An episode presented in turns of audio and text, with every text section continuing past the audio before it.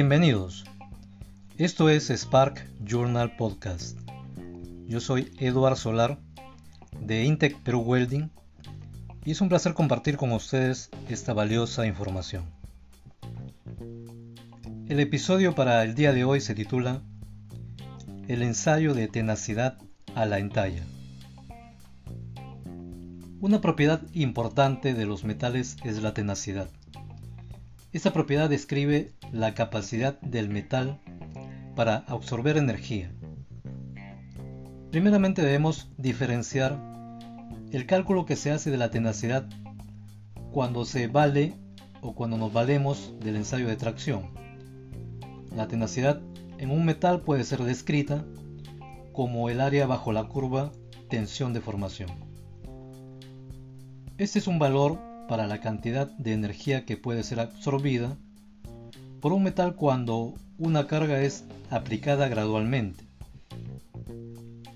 Pero en esta ocasión vamos a ocuparnos del cálculo de la tenacidad, pero valiéndonos de un ensayo que se realiza con una carga aplicada a alta velocidad.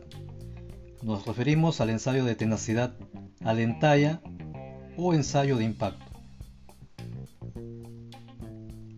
Los varios ensayos usados para determinar la tenacidad en talla de un metal van a usar una probeta que contiene algún tipo de entalla mecanizada y la carga va a ser aplicada a gran velocidad.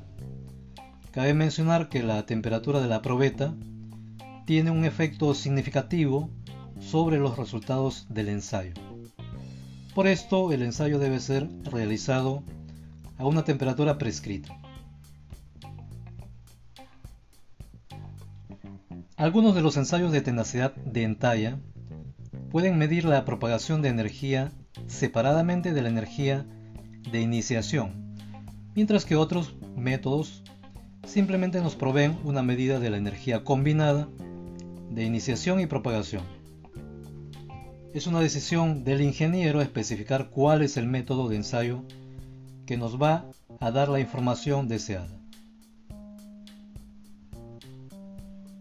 Aunque existen numerosos tipos de ensayo de tenacidad en talla, probablemente el más comúnmente usado sea el ensayo Sharpie con entalla en V.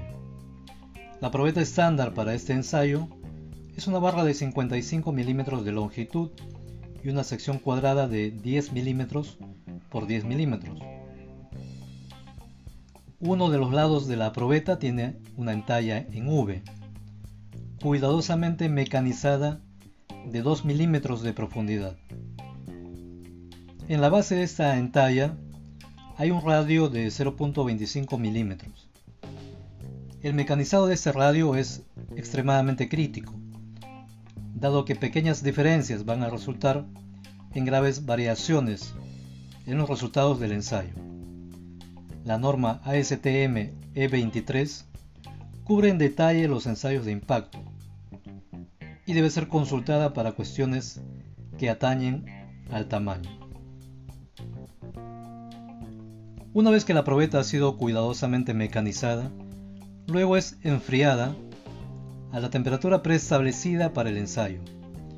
Si es una temperatura que está por debajo de la sala de ensayo, esto puede ser realizado usando una variedad de medios líquidos o gaseosos, hielo y agua son los más comunes para temperaturas moderadamente frías y hielo seco y acetona para temperaturas muy frías.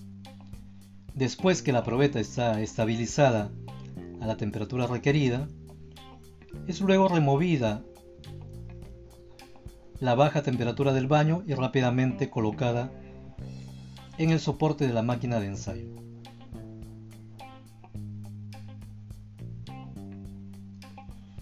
El ensayo de impacto de Sharpie consiste de un péndulo con una cabeza o martillo, un soporte, un dispositivo de liberación, un puntero y una escala.